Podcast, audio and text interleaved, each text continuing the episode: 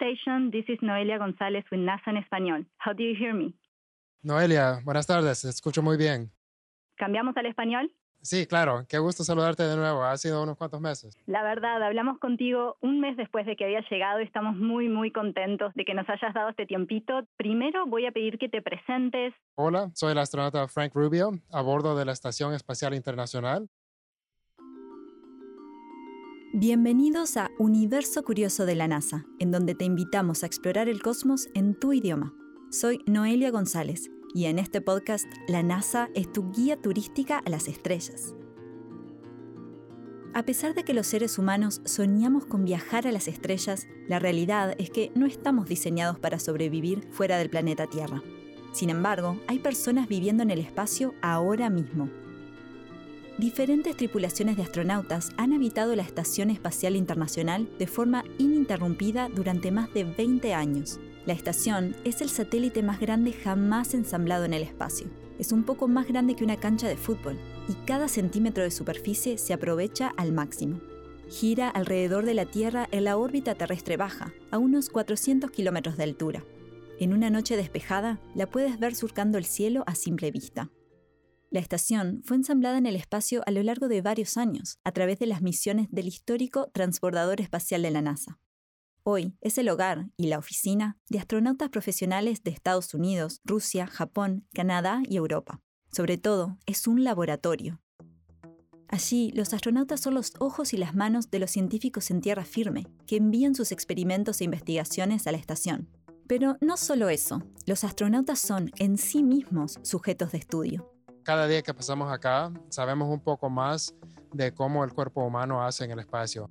Desde hace décadas, los astronautas de la estación ayudan a la comunidad científica a explorar preguntas claves. ¿Cuáles son los efectos del ambiente del espacio en el cuerpo humano? ¿Cómo podemos mitigar esos efectos? La estación espacial sigue estando a la vuelta de la esquina en términos de distancias espaciales. Sin embargo, es fundamental para ayudarnos a practicar vivir en un ambiente tan distinto al nuestro y un paso previo necesario antes de viajar al espacio profundo. En la NASA nos estamos preparando para seguir adentrándonos en el sistema solar, primero la Luna, luego Marte y más allá. Serán misiones de mayor duración y que irán más lejos de la Tierra que nunca. Nuestros astronautas enfrentarán entornos de gravedad y radiación que jamás han experimentado. La humanidad ya ha empujado los límites de la vida en nuestro planeta, instalándose en una casa espacial, pero ese es solo el comienzo. Para este episodio hablamos directamente con alguien a bordo de la estación, el astronauta de la NASA Frank Rubio, de ascendencia salvadoreña. Frank despegó rumbo a la estación en septiembre de 2022, como parte de las expediciones 68 y 69. Esta misión marcó el debut de Frank en el espacio. Al momento de nuestra conexión, en mayo de 2023, ya le había agarrado la mano a esto de vivir en el espacio claro, después de un mes, uno se siente que esto es lo más natural que hay. Y ya después de siete meses, yo creo que va a ser un poco difícil regresar a la Tierra y tener que caminar y mantener mi propio peso. El cerebro humano se ajusta increíblemente bien a cualquier lugar que uno va y después de unas dos o cuatro semanas se siente uno acá muy natural.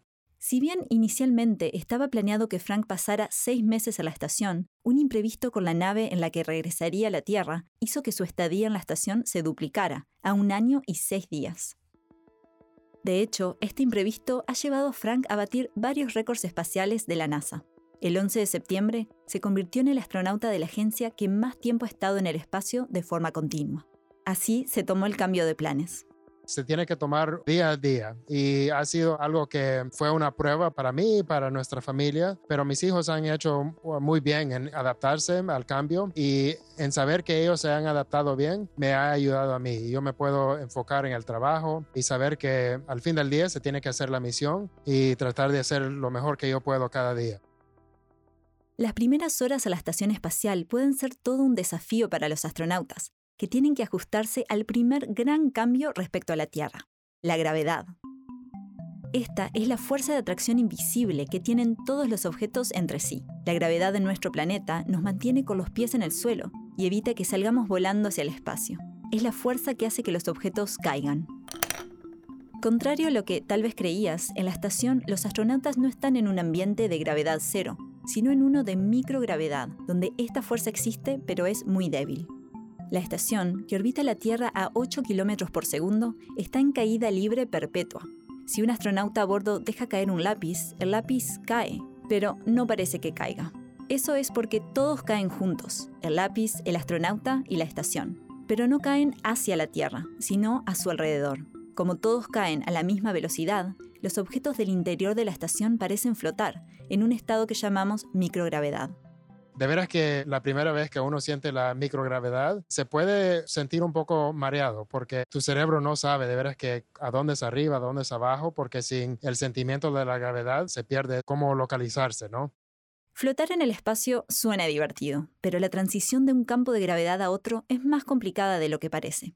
Afecta la orientación espacial, la coordinación cabeza-ojo y mano-ojo, el equilibrio y la locomoción. Algunos astronautas experimentan mareos por el movimiento espacial. Mucha gente puede pasar mareado por uno, dos, tres días o hasta una semana, pero para mí fue corto y no tuve que usar ah, muchas medicinas. Pero además de eso, el saber que uno puede volar de un lugar al otro, saber que uno está a 250 millas arriba del planeta es algo increíble y muy emocionante. Vivir y trabajar en microgravedad también conlleva acostumbrarse a hacer las cosas más básicas, como estar de pie y utilizar las manos de manera un poco distinta.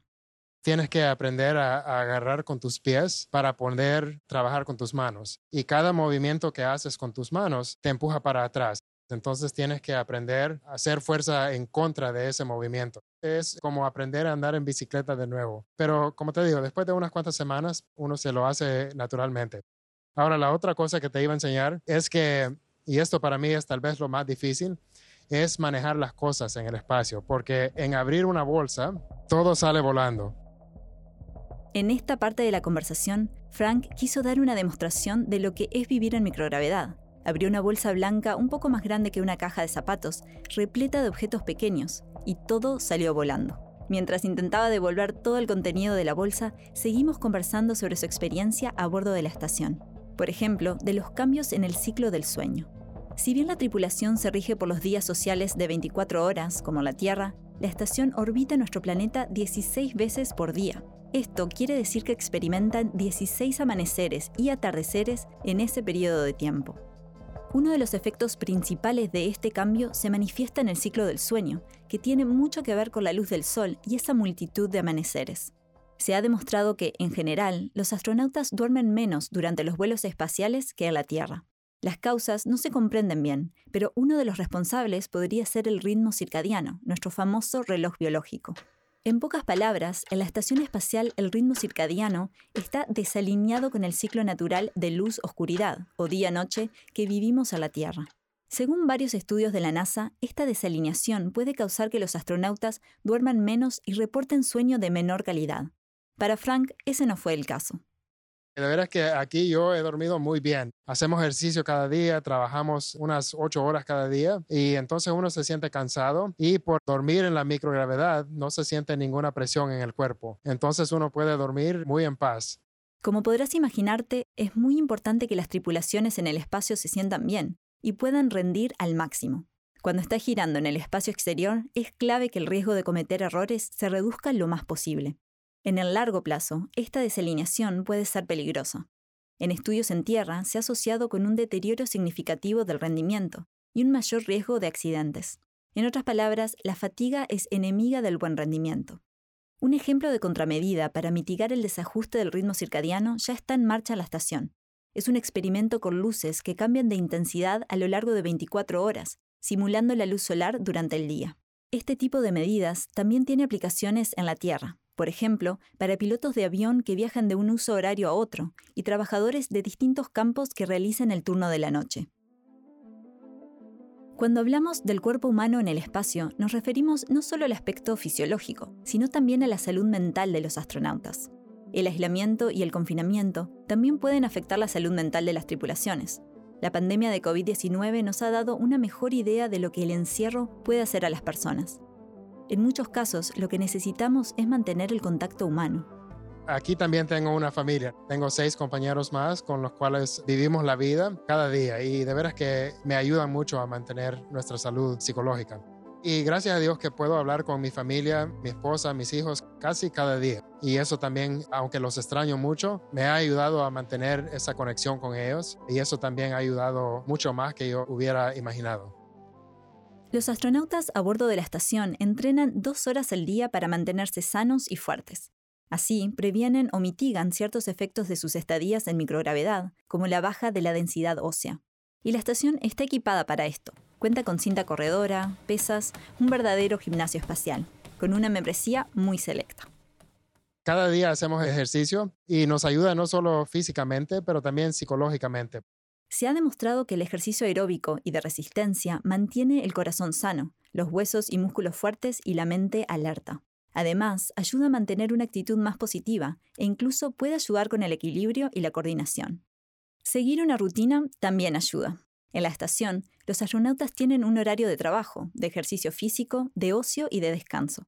Tienen su tiempo para reunirse y compartir comidas y tiempo para estar solos, leer un libro, postear en redes sociales, charlar con sus familias aquí abajo.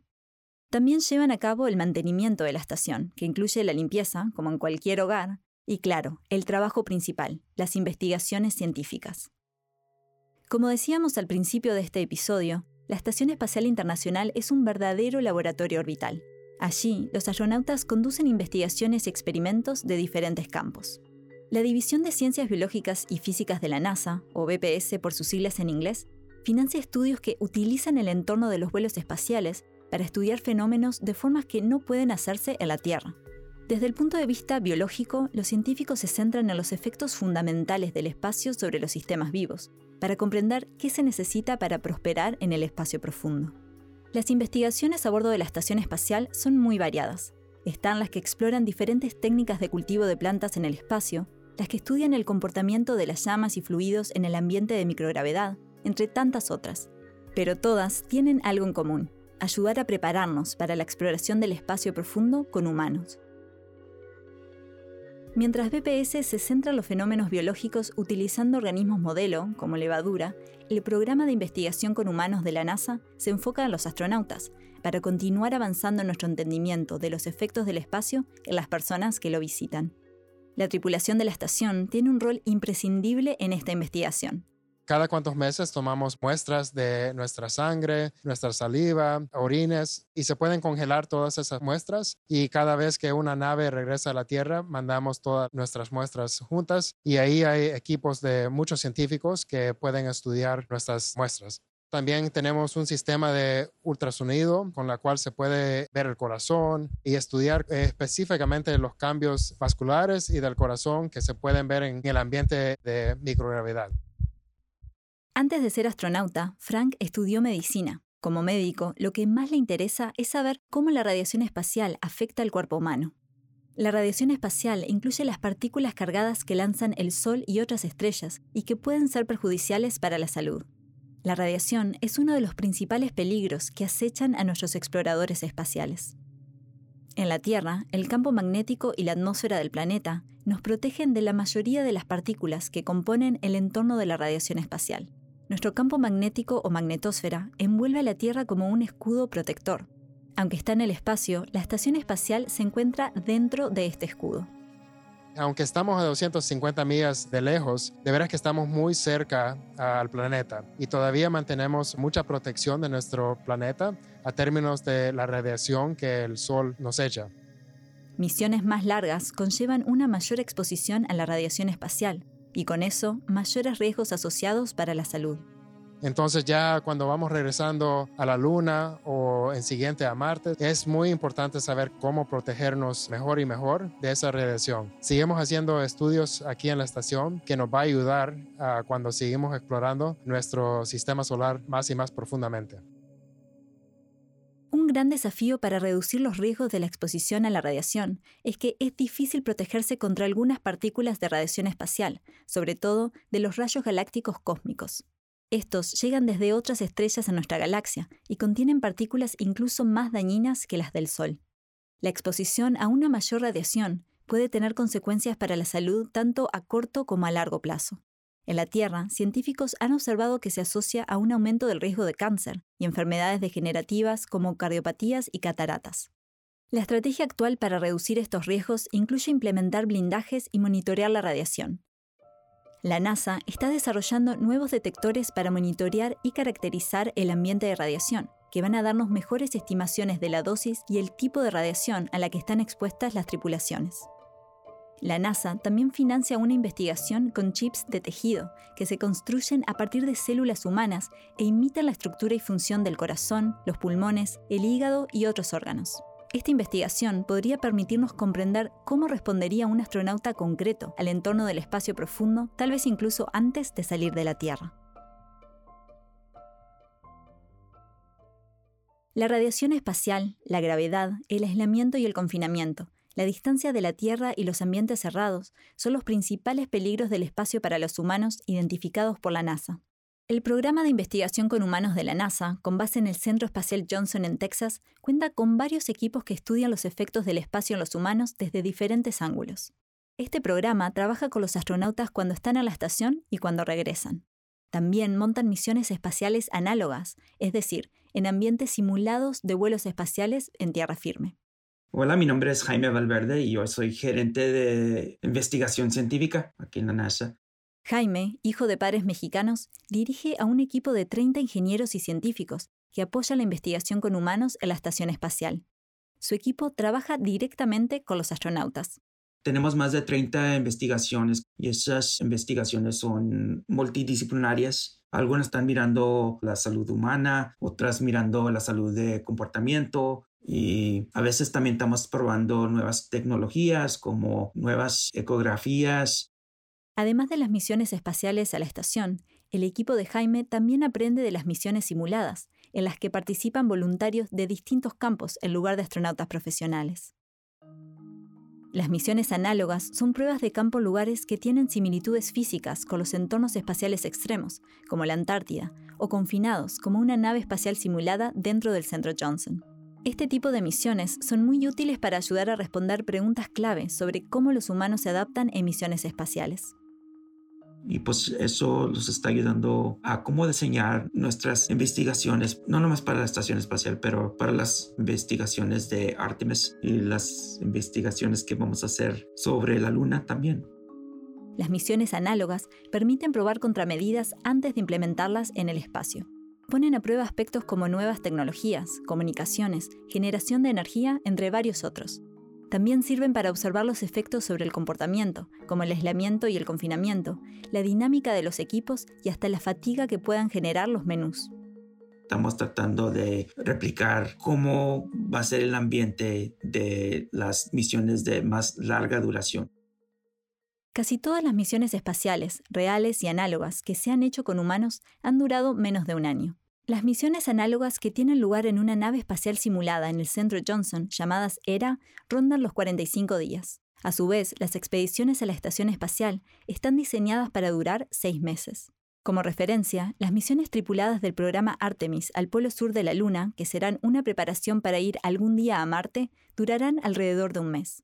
Y cuando pensamos en misiones tripuladas al planeta rojo, ya hablamos de varios años.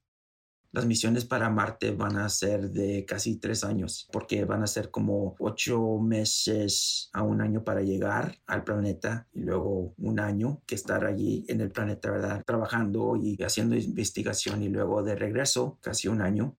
Y ese es el gran foco de científicos de la NASA como Jaime, entender a qué se estarán enfrentando los astronautas cuando emprendan ese viaje tan lejos de la Tierra. Y va a ser importante porque no queremos llegar a esas misiones, ¿verdad? Sin tener mejor entendimiento cómo van a sobrevivir, cómo van a sostenerse. Lo que estamos tratando de estudiar más profundamente ahorita es qué le pasa al cuerpo después de un año. No tenemos suficiente información después de 300 días qué le pasa al cuerpo, cómo se sostiene. Lo que sí sabemos es que el cuerpo resiste mucho, ¿verdad? Los científicos no cuentan con esa información simplemente porque no ha habido suficientes astronautas que hayan estado en el espacio por más de un año. Ese es el siguiente gran paso. El cuerpo es también muy intricado, muy complicado. Eh, los sistemas tienen que soportarse uno al otro y por eso estamos trabajando en una investigación que es integrada, se llama CIPHER. CIPHER son las siglas en inglés de Complemento de Protocolos Integrados para la Investigación de la Exploración Humana. Se trata de una serie de experimentos cuyo objetivo es ayudar a los científicos a saber cómo modifican el cuerpo humano las estancias prolongadas en el espacio. Estamos mirando el cuerpo completo, todos los sistemas, y cómo el afecto de un sistema afecta al otro sistema. Cada investigación, cada pregunta, cada afecto que se presenta en el cuerpo humano, en el espacio, eso causa más investigación y por eso eso me fascina. Cypher integra medidas tanto fisiológicas como psicológicas para evaluar cómo el corazón, los músculos, los huesos y las articulaciones, la visión, el comportamiento, entre otros, se adaptan a los vuelos espaciales de larga duración. Nunca hemos podido hacer una investigación de esta magnitud y realmente creemos que este proyecto es la clave para cerrar la brecha de conocimiento, ¿verdad? Los astronautas que vuelan a la Estación Espacial Internacional ya pueden participar como voluntarios en CIPHER, que reúne 14 estudios financiados por la NASA y otras agencias internacionales socias. Estos estudios controlarán la salud de los astronautas antes, durante y después de sus misiones. Para obtener resultados significativos, los científicos de CIPHER estudiarán hasta 30 astronautas, repartidos equitativamente en tres categorías de duración de misión. Tenemos sujetos que van a volar en la estación espacial, tenemos sujetos que van a ser de duraciones de seis meses, otras de dos meses y luego lo que estamos más interesados es los sujetos que van a estar ahí más de 300 días. Y ahorita pues no hay mucha oportunidad de tener astronautas que se están quedando más de 300 días, pero si pasan son completamente porque las circunstancias dirigió que se quedaran un poquito más como Frank, que al regresar a la Tierra habrá estado en el espacio de forma continua por 371 días, según el plan actual. Frank no es parte de Cypher. En el futuro, algunas misiones a la estación espacial serán diseñadas especialmente para durar entre 8 meses y un año. Esas duraciones ya van a ser más relevante a lo que tenemos que entender para estas misiones, especialmente a Marte. La meta es Marte y eso es lo que se tiene que entender los astronautas saben cómo ajustarse al ambiente del espacio y lo, el regreso a la Tierra. Eso están muy acostumbrados porque con misiones de seis meses o menos, el cuerpo se acuerda y se acostumbra. Pero si vamos a ir más allá de la estación espacial, también necesitamos prepararnos para diferentes ambientes de gravedad y radiación. Estos serán distintos en la nave espacial que viaje al espacio profundo, en la superficie lunar y en la superficie marciana. En la Luna, la gravedad es un sexto la de la Tierra. En Marte, la gravedad es de alrededor de un tercio la de nuestro planeta. Imagínate, si en la Tierra pesara 70 kilos, en Marte pesarías 26 kilos y medio. El cambio a la gravedad es la primera gran prueba que tendrán que enfrentar los exploradores de la Luna y más adelante de Marte. Y ahorita, cuando regresa un astronauta, tienen mucha ayuda para salir del vehículo. Los astronautas que regresan de la estación espacial son asistidos por un equipo de rescate y recuperación, que los ayuda a salir de la cápsula después del aterrizaje en tierra o mar. Pero esa ayuda no estará disponible cuando los astronautas lleguen al suelo lunar o marciano. Aterrizar una nave espacial en Marte podría ser un desafío a medida que los astronautas se adaptan al campo de gravedad de otro cuerpo celeste. Pueden experimentar algo que se llama intolerancia ortostática, en la que no puede mantener la presión arterial al ponerse de pie. Esto puede provocar mareos y desmayos. Cuando está parado o estamos caminando, el efecto de la gravedad en el cuerpo sostiene nuestros huesos, nuestros músculos. La NASA ha descubierto que sin la gravedad de la Tierra que afecte al cuerpo humano, los huesos que soportan peso pierden en promedio alrededor de 1% de densidad mineral por mes durante los vuelos espaciales. Sin la dieta y la rutina de ejercicio adecuadas, los astronautas también pierden masa muscular en microgravedad más rápido de lo que lo harían en la Tierra. Además, los líquidos corporales se desplazan hacia la cabeza en microgravedad, lo que puede ejercer presión sobre los ojos y causar problemas de la visión, o provocar efectos más curiosos, como una disminución del sentido del gusto. Y lo que estamos tratando de entender un poquito más también es cómo cuando regresan, cómo se recuperan. Les damos unas pruebas físicas para entender cómo se están recuperando en los primeros días de su regreso. Estas pruebas pueden consistir en un curso de obstáculos sencillo, o levantar pesas livianas, por ejemplo. También se llevan a cabo pruebas de motricidad fina que detectan cualquier cambio en la capacidad de los astronautas para interactuar con dispositivos computarizados. La distribución de los líquidos corporales se monitorea de cerca para evaluar cualquier conexión con cambios a la visión. También se evalúa el tamaño de los músculos y la densidad ósea mediante técnicas como resonancia magnética. Estas evaluaciones serán elementos fundamentales de Cypher y son solo algunos de los muchos análisis a los que los astronautas como Frank se encuentran al llegar a casa. Tal vez es mejor preguntar qué tipo de, estudio no nos harán, porque nos hacen casi todos los estudios que uno puede imaginarse. Pero bueno, eso es parte del trabajo y es parte de mejor saber cómo nos adaptamos, no solo al espacio, pero también cuando regresamos, cómo el cuerpo se adapta de nuevo a la Tierra. Y usualmente se tarda uno, dos a seis meses para regresar a, a, lo normal. Pero estoy confiado que por todo el entrenamiento que estoy haciendo acá, creo que va a ir bien lo que sí puedo decir de cualquier astronauta, son demasiado pacientes y muy profesionales. Se animan a participar y quieren también saber cómo pueden ayudar. El largo de los vuelos espaciales no es lo único que está variando, nos aclara Jaime. En el equipo de astronautas también hay mucho más diversidad y eso también quiere decir diversidad de salud. Cuando se cambia el astronauta de hombre a mujer o de diferentes nacionalidades, entonces también hay otros cambios que se tiene que estudiar. Con Artemis, por ejemplo, llevaremos a la primera mujer y a la primera persona no blanca a la superficie lunar. Y por eso es muy importante que estamos siguiendo estas investigaciones y aplicando la información hacia adelante. Además de poder salir sin ayuda de la cápsula que los lleve a tierras extraterrestres, nuestros exploradores espaciales tendrán que ser lo más autónomos posible. Cuando estén a millones de kilómetros de nuestro planeta, la comunicación con la Tierra tendrá mucho más retraso. En la Luna, ese retraso o latencia es de poco más de un segundo. En Marte, ese tiempo podría ser de unos 20 minutos. En otras palabras, un mensaje enviado desde la Tierra solo llegaría a Marte 20 minutos después, y una respuesta a ese mensaje tardaría otros 20 minutos en volver a la Tierra. También está el riesgo de que la comunicación se pierda. Los astronautas a la estación espacial pueden hablar con las personas en tierra firme en tiempo real. Reciben apoyo de controladores y directores de vuelo durante el despegue, cuando se acoplan a la estación y cuando la dejan para reingresar a la Tierra. Los retrasos en las comunicaciones durante un aterrizaje en Marte, por ejemplo, hará que los astronautas deban valerse por sí mismos, con ayuda de sistemas autónomos, para aterrizar. Pero este retraso en la comunicación también va a conllevar un gran cambio respecto a cómo los astronautas a bordo de la estación espacial se mantienen en contacto con sus familiares y otros seres queridos. Los astronautas tienen manera de llamar a sus familias muy sencillamente. Tienen correo electrónico, también pueden hacer llamadas telefónicas la comunicación es inmediata. Hacia la Luna o Marte, las comunicaciones pueden complicarse. De nuevo, los análogos están aquí para ayudar. Estamos simulando cómo retrasar esas comunicaciones con sus familiares y cosas así para entender cómo les va a afectar en esas misiones. Las posibilidades de comunicación con la Tierra tienen un rol muy importante en la salud mental de los astronautas. Y, para Jaime, desentrañar los efectos en el comportamiento de los viajes espaciales al espacio profundo, como a Marte, es uno de los mayores desafíos.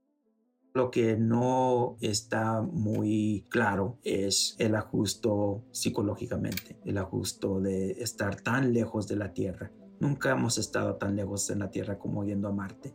Va a ser algo muy importante para la humanidad cuando lleguemos a Marte, pero también pienso nomás en la persona, el ser humano, que es ser un humano y es mucho más de lo que estamos hablando sobre la adaptación física es la adaptación de nuestra psicología, yo digo más la adaptación de nuestra alma. Es difícil imaginarse estar sobre la superficie de otro mundo. Gracias a misiones robóticas hemos visto imágenes de la Tierra en el cielo de otros planetas, incluido Marte. Nuestro mundo se ve como una pequeña estrella en el firmamento marciano me pongo en los zapatos del astronauta. Yo pienso cómo yo voy a responder en ese ambiente, pensando de que estoy en esta nave y me está llevando al planeta Marte y con cada momento que pasa, con cada día, con cada mes, miro mi planeta que se está haciendo más chico, chico, chico. Y mi familia, todo lo que yo sé, todo lo que yo he entendido como ser humano, se está yendo en la distancia y luego llegando al planeta eso es lo que realmente me dedico a estudiar y a entender más para ayudar a los astronautas que van a estar allí en esos tiempos. Actualmente, las tripulaciones a la estación espacial aportan a las investigaciones sobre comportamiento completando cuestionarios a bordo para llevar un registro de cómo se encuentran si se sienten felices, están un poquito distraídos, lo que sea. Y pues eso creo que es lo que menos emociona a un astronauta es tener que completar varios cuestionarios, ¿verdad? Pero así es como van las cosas con las investigaciones. Es algo necesario. Aunque viajar a otros planetas es algo que todavía no hemos hecho con humanos, eso no significa que estemos empezando de cero. Pues cada programa, todo lo que estamos aprendiendo se aplica para el programa que viene, ¿verdad? Todo lo que estamos aprendiendo en el ambiente de la estación espacial se está aplicando a Artemis y las misiones de la Luna. Y eso va a informar el diseño de las misiones para Marte, ¿verdad? Todo ese conocimiento y experiencia, además, ayuda a nuestros astronautas a prepararse muy bien para sus misiones espaciales. Sí, eso es algo que es un poco más largo que uno piensa. Fueron casi cuatro años de entrenamiento, dos años que uno hace de entrenamiento básico cuando primero llega a la NASA y luego cuando ya te dan la misión, son dos años más de entrenar para tu misión específica. Yo tuve el placer de entrenar no solo en el centro de entrenamiento Johnson en Houston, sino que también en Europa, en Japón, y porque mi lanzamiento fue a bordo de un Soyuz, también pasé mucho tiempo entrenando en Rusia. Frank, ¿y cómo ha sido tu experiencia a bordo de la estación en comparación con este entrenamiento de cuatro años que recibiste antes de esta misión? Lo he disfrutado mucho. Y verdaderamente que el primer día que llegué a la estación, uno de mis primeros pensamientos fue que parece exactamente como yo pensé que iba a ser porque nuestro entrenamiento es tan bueno. De veras que tenemos un equipo increíble que nos entrena por todos esos años. Y no solo a bordo de la estación, sino que cuando estamos afuera haciendo caminatas espaciales, se siente uno muy natural. Y yo creo que eso es a curso de que tenemos tanto entrenamiento y hacemos las cosas muchas veces hasta que uno se siente muy cómodo. El Centro Johnson ha sido la sede del Cuerpo de Astronautas de Estados Unidos desde 1959. Allí, la NASA ayuda a preparar a los exploradores espaciales del país y de sus socios internacionales para las exigencias de viajar al espacio.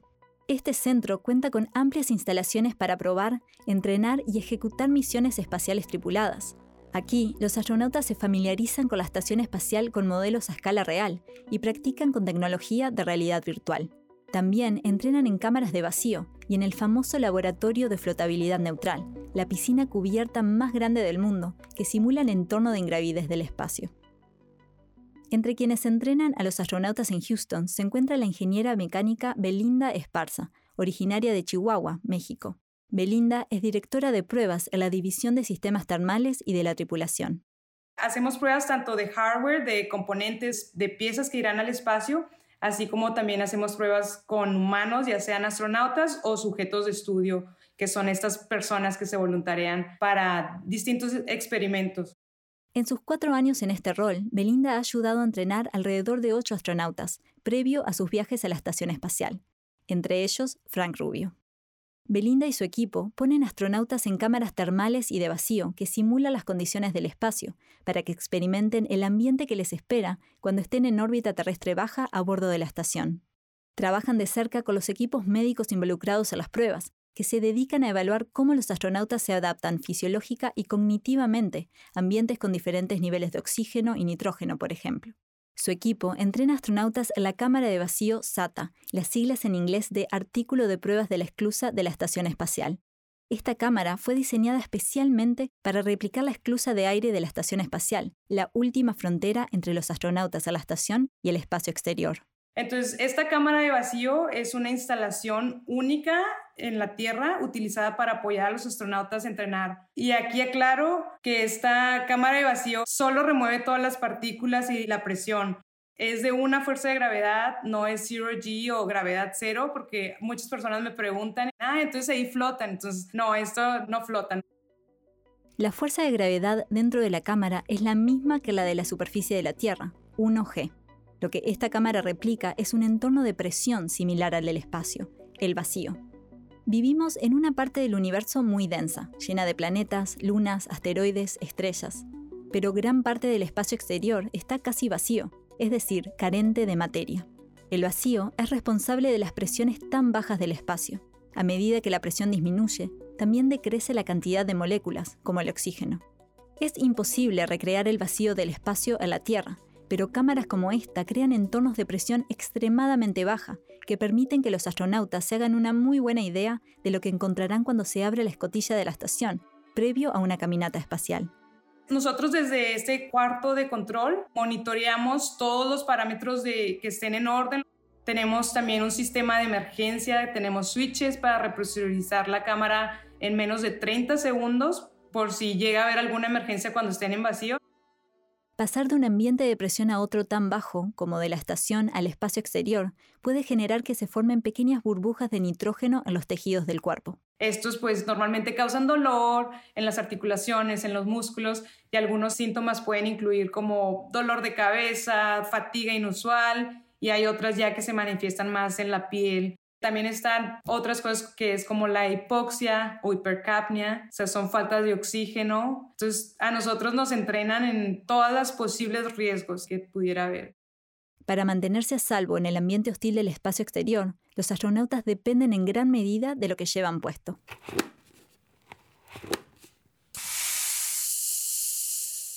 El traje espacial es un sistema único, antropomórfico independiente que provee protección ambiental movilidad, soporte vital, comunicación. Es básicamente como una pequeña nave espacial en sí.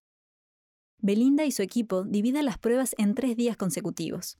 Los primeros dos días son para verificar que todo esté en orden con los sistemas de la cámara y el traje espacial, y para simular lo que ocurrirá el tercer día. El astronauta empieza con un chequeo médico con los doctores, después se pone lo que es su ropa de enfriamiento y ventilación líquida, que es un, como un termal con muchas mangueritas flexibles que van por todo el cuerpo y esto es para ayudarlos a enfriar su cuerpo cuando están en el espacio. Antes de ingresar a la cámara de vacío, se colocan sensores biomédicos para que los doctores puedan ir haciendo un seguimiento de los parámetros de salud. Los directores de prueba como Belinda también se aseguran de que no haya fugas en el traje espacial ya presurizado. Luego, el astronauta comienza un protocolo de prerespiración o respiración en oxígeno puro, que previene los riesgos de presuración que comentábamos hace un momento. Y esta respiración en oxígeno puro dura alrededor de cuatro horas. Durante este tiempo, pues normalmente el astronauta practica algunos escenarios y todo antes de llevarlo vacío. Una vez que se confirma que no haya fugas en el traje, comienza la caminata espacial simulada, que dura alrededor de una hora. Primero, el equipo entrena al astronauta para operaciones básicas, como prender y apagar las luces del casco, ajustar la temperatura. Y después practicamos con él las operaciones de contingencia, que son estas posibles fallas que pudiera tener el traje como fallas en la comunicación, que estén en la estación espacial afuera y que, no puedan tener comunicación con él. Fallas del sistema de enfriamiento, que se le esté acabando su tanques de oxígeno. El entrenamiento a la cámara de vacío que conduce Belinda es una de las primeras oportunidades que los astronautas primerizos tienen para vestir el traje de astronauta blanco de las caminatas espaciales. Y la emoción es evidente es muy bonito verlos ahí y, también verlos a ellos, cómo también se emocionan de que por fin ya llegó el día de ese entrenamiento, cómo se emocionan de tener ahí a sus hijos. Es algo muy emocionante, muy lindo y muy llenador. Recuerdo que mi abuelito nos contaba que en la época de Apolo 11, ellos eran como que los únicos que tenían televisión ahí en el rancho en Chihuahua y que invitaban a, todos los vecinos a ver toda la noticia de cuando Estados Unidos llegó a la luna y como que eso me emocionaba muchísimo es muy emocionante poder ya estar aquí y poner mi pequeño granito de arena. Nuestro programa Artemis llevará a la primera mujer a la superficie lunar y Belinda espera poder contribuir a ese momento histórico. Algo que me entusiasma muchísimo de esta nueva era es pues poder ver a la primera mujer caminar en la luna. Como mujer se me hace algo muy inspirador y espero tener la oportunidad de trabajar con ella. Jaime, cuya familia también es mexicana, comparte el sentimiento de tener un rol directo en esta nueva era de exploración espacial. Para mí es un honor trabajar por el programa espacial. Nunca pensé que iba a llegar aquí. Ya sea desde el laboratorio, las instalaciones de entrenamiento o desde el espacio exterior, nos estamos preparando para visitar los confines del espacio profundo, con cuerpo y alma. Estamos cada vez más cerca de estar más lejos.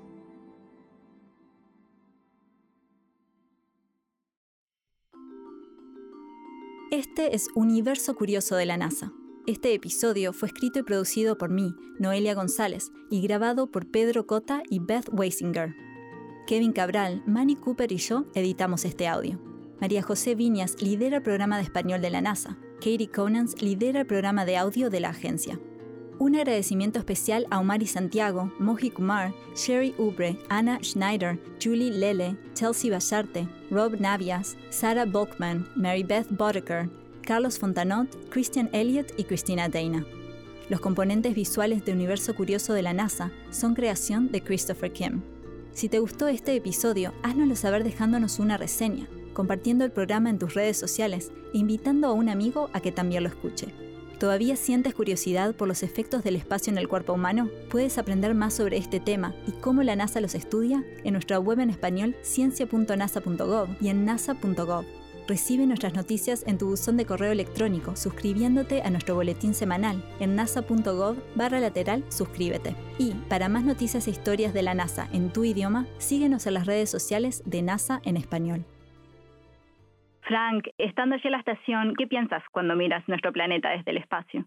La cúpula es increíble, pero estando afuera es aún más increíble. Y yo creo que uno puede apreciar qué bellísimo es nuestro planeta y los colores que se ven, especialmente del océano, de las montañas, es algo que le cambia a uno la vida.